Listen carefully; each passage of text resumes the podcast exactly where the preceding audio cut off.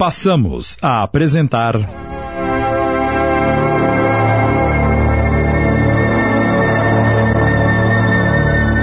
Os Projetores. Adaptação de Amilcar Delchiaro Filho. Coordenação de texto Sidney Carbone.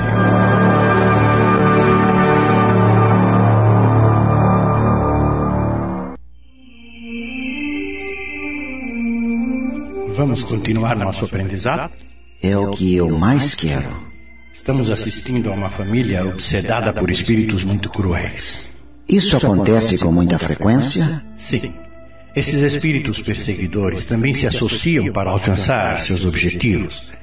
Há alguns dias atendemos um obsessor que nos pediu socorro.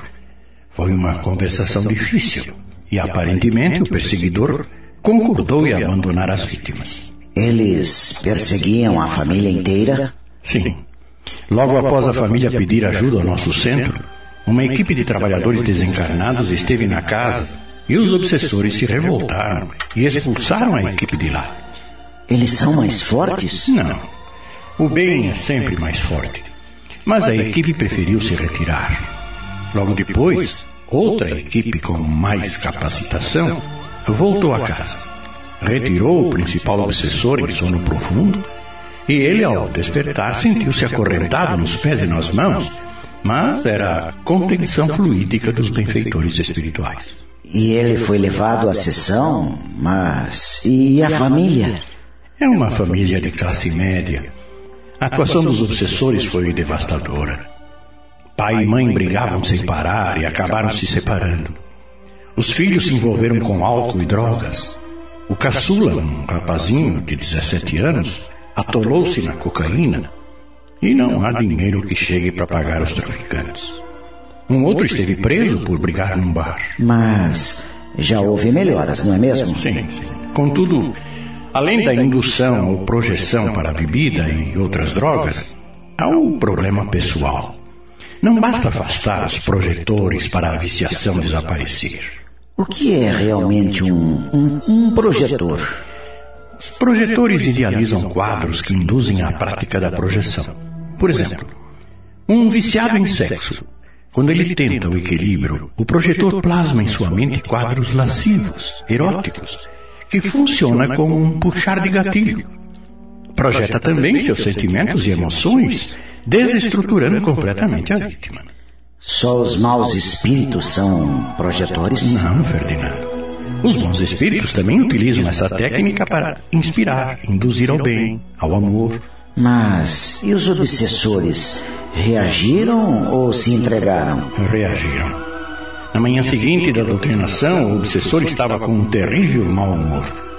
Foi atrás do obsessor alcoólatra num bar de frequência habitual dele. Combinaram recrudescer os ataques, especialmente sobre o garoto envolvido com drogas e também sobre a família. De repente, o obsessor principal teve a intuição de que a culpada da interferência dos espíritos de luz teria sido a jovem filha do casal. Dividiram o trabalho meticulosamente. Cada um com sua equipe cuidaria de uma parte.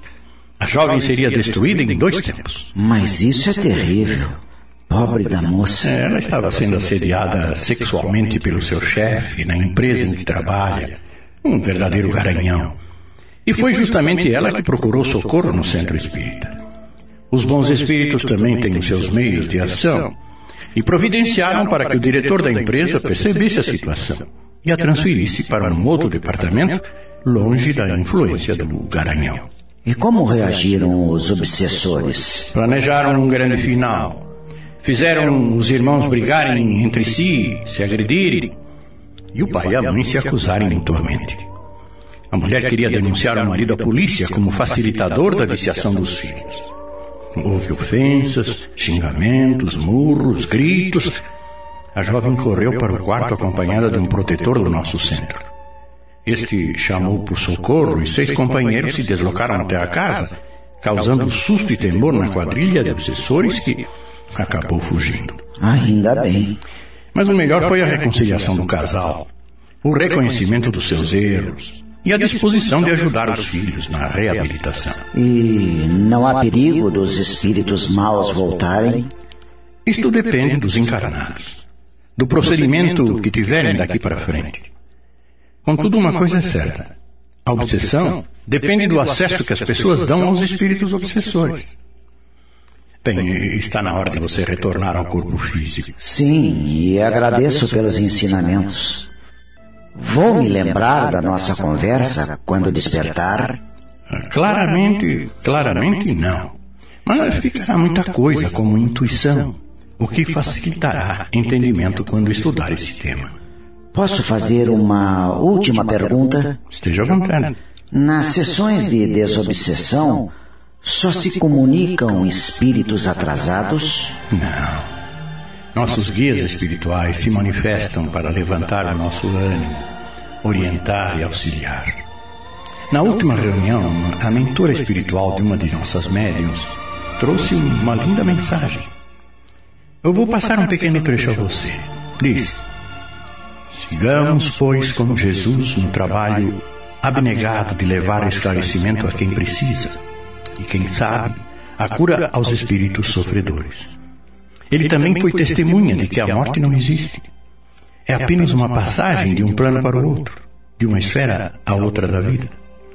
Precisamos intensificar o conhecimento de que, após a chamada morte do corpo, a vida continua sem que nossos defeitos e qualidades sofram qualquer modificação, a não ser que façamos já no nosso íntimo e do fundo de nossos corações. E se não fizermos agora, já, que esperar da desencarnação e da vida futura? Melhoras? Felicidades? Não, meus amigos mas a dor e o sofrimento que acabamos de presenciar em nossos irmãozinhos sem a visão da espiritualidade com Jesus. Que todos estejamos prontos a servir no bem, mas que também estejamos aptos a realizar a nossa própria transformação no bem. Puxa, tenho a impressão de que vou despertar no corpo com uma disposição incrível. Vai, meu filho, vai na paz de Deus.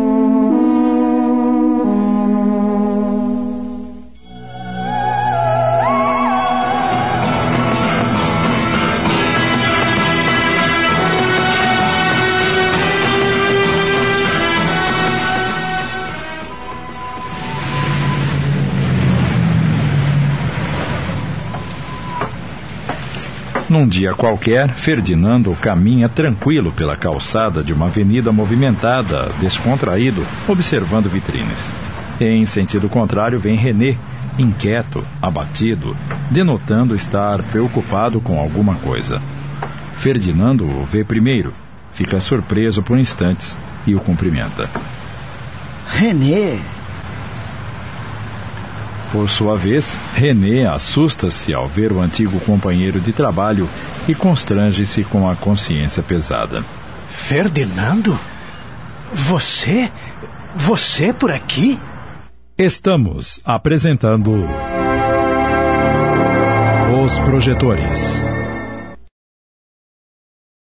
Voltamos a apresentar. Os Projetores. Adaptação de Amilcar Delchiaro Filho. Coordenação de texto Sidney Carbone.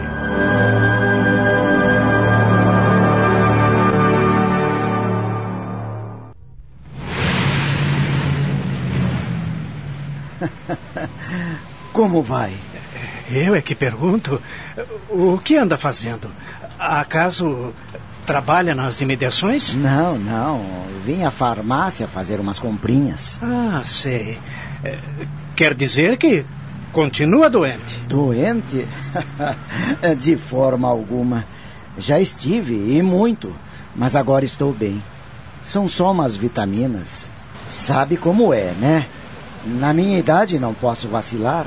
Segundo o que dizem os médicos, o organismo começa a pedir de tudo. Sei, sei. É, mas é, você está trabalhando em algum lugar, é? Não, isto é, tenho feito umas coisinhas, prestado alguma assessoria contábil. Para empresa? não, não, coisas particulares. Sei, entendi. Mas está tudo bem mesmo, né? Graças a Deus. Mas e você? Como está? Bem, bem. E que fim deu aquela incorporação? Ah, a, incorporação? Afinal, ela saiu ou não saiu? Pois é, cara. Aconteceram tantas coisas e nem queira saber, sabe? Eu imagino. Algum tempo depois que você deixou a empresa, pararam com a auditoria. Motivos internos do grupo, sabe? Seis meses depois, começaram tudo de novo. Parecia que a coisa ia dar certo, mas de repente, hum, pararam outra vez.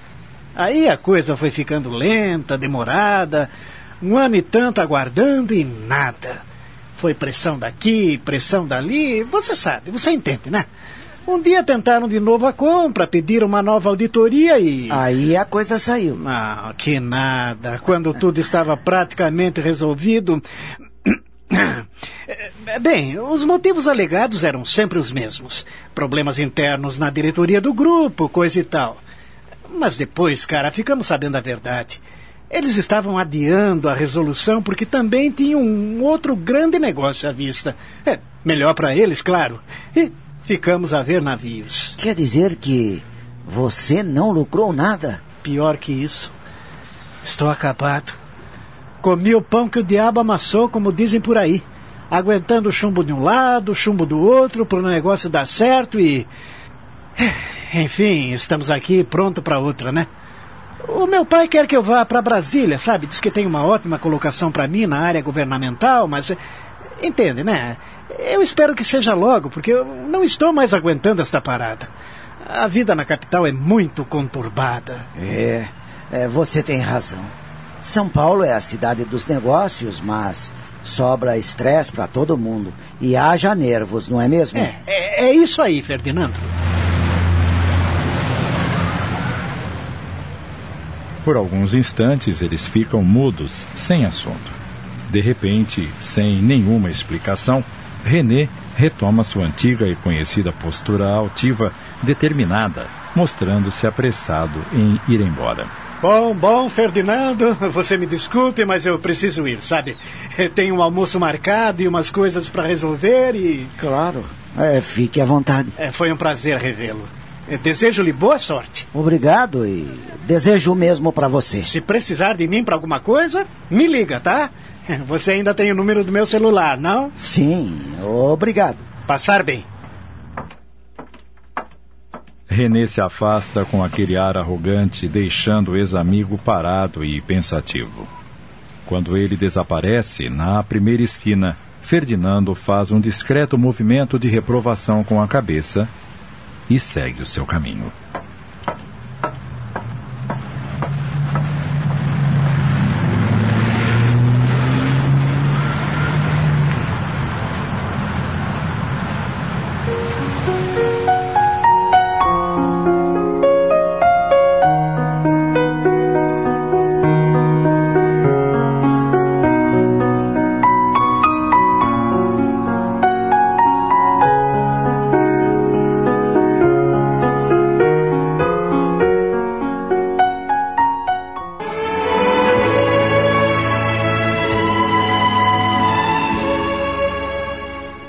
Conceitos básicos da doutrina espírita é a lei de causa e efeito, seguida da lei das vidas sucessivas ou reencarnações. Pudemos perceber claramente que a influência dos desencarnados em nossa vida de encarnados tem como base nossos pensamentos e sentimentos. Uma pessoa com ideias voltadas para o bem, o altruísmo, para ideias de respeito e equilíbrio aos semelhantes, garante uma defesa vibratória no entorno de si mesma e apenas os espíritos com o mesmo nível de vibração conseguirão envolvê-la. É muito importante que nos conscientizemos dessa verdade espiritual divina para que conquistemos o poder de estarmos livres para agir e viver por nós mesmos e, através da meditação e prece, nos sintonizemos com almas elevadas que só nos ajudarão. As leis de Deus podem e devem ser consideradas realidades científicas infalíveis. E sempre que as respeitemos e sigamos, estaremos vivendo um processo de aproximação a Deus. A fé deve ter essa consistência e então será inabalável. Essa é a fé que nos garante paz e felicidade. Essa é uma verdade que nos manterá livres. A Rádio Boa Nova acaba de apresentar os Projetores, obra de Elifas Alves, ditada pelo espírito Pirandello. Adaptação de Amilcar Del Chiaro Filho, coordenação de texto Sidney Carbone. Em seu desempenho, atuaram os seguintes atores. Ferdinando, Rosnival Búfalo. Artemis, Cledemir Araújo. René, Sidney Carbone.